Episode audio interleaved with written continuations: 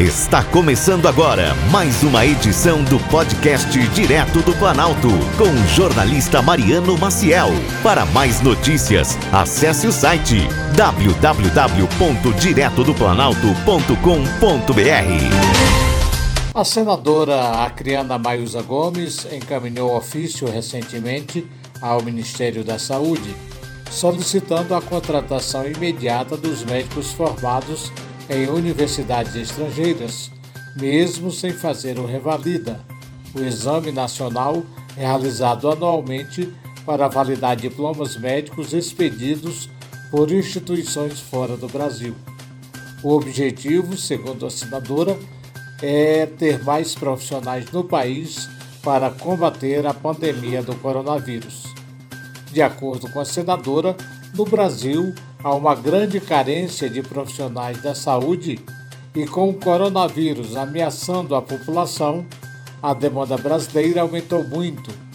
Maísa Gomes apresentou ao ministro da Saúde, Luiz Henrique Mandetta, o caso dos 1.400 médicos que concluirão, entre agosto e dezembro deste ano, o processo de convalidação pela Universidade Federal de Mato Grosso.